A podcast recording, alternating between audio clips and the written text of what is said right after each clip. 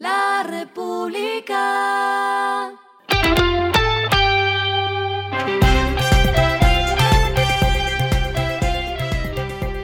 Al final de la jornada, esto es lo que debes saber sobre el comportamiento de los negocios, las finanzas y la economía.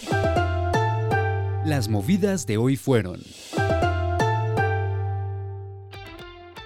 La TAN reanudó 14 vuelos internacionales en Latinoamérica y espera alcanzar al cierre de julio 80% de su operación de pasajeros frente a lo registrado en 2019.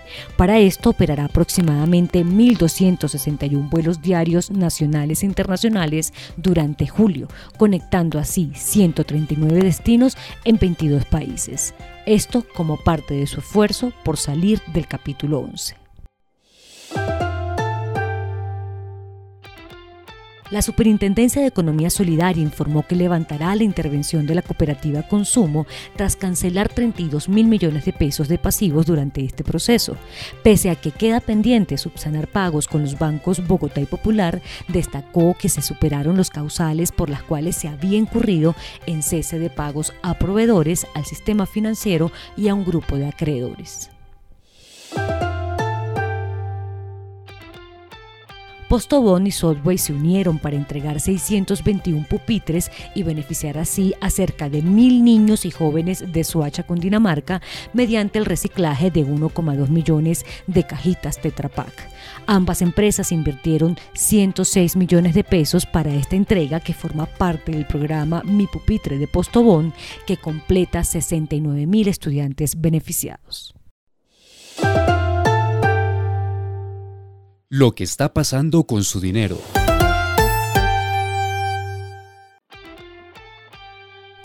El dólar es el tema de moda por su disparada récord y es por eso que el ER hizo un sondeo con casas de cambio para conocer los precios de las transacciones que se hicieron el día de hoy. La moneda estadounidense en casas de cambio se vende entonces a 4.592 pesos en promedio, 75 pesos más que la TRM del día. En el transcurso de la jornada de hoy, martes, las oficinas que vendieron la divisa más barata fueron Allianz Trade con 4.460 pesos, Giros y Finanzas Wester con 4.470 pesos y Unidivisas con 4.580 pesos.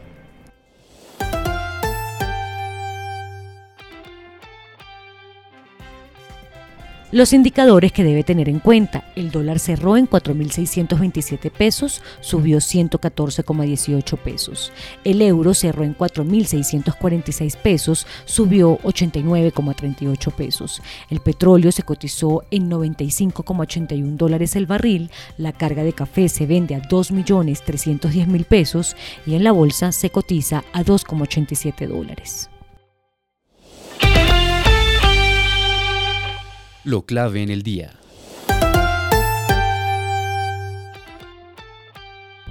El director del gobierno de Joe Biden, Juan González, confirmó que la próxima semana estará en Colombia para hablar con el gobierno electo. Esto como parte de una gira que realizará por Colombia, Argentina y Uruguay para reunirse con funcionarios de estos países. Entre los temas que prevé tratar destacan la recuperación económica tras la pandemia, las políticas para el desarrollo rural y la crisis de migrantes de Venezuela.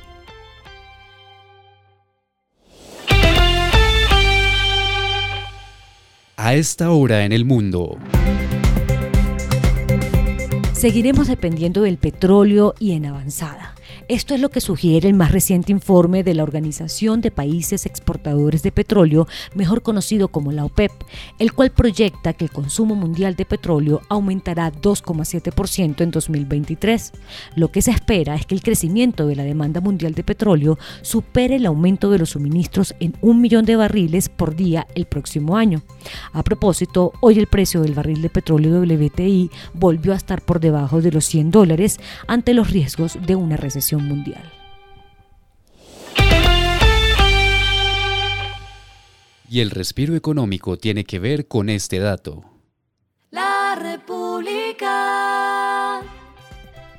El estrés de la oficina, los viajes constantes y atropellados, una rutina de negocios agotadora son algunos de los motivos que lo pueden llevar a sufrir de insomnio.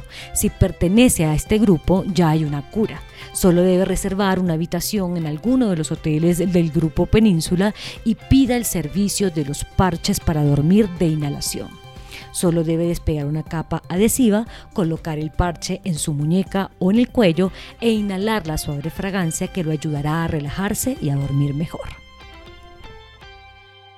La República.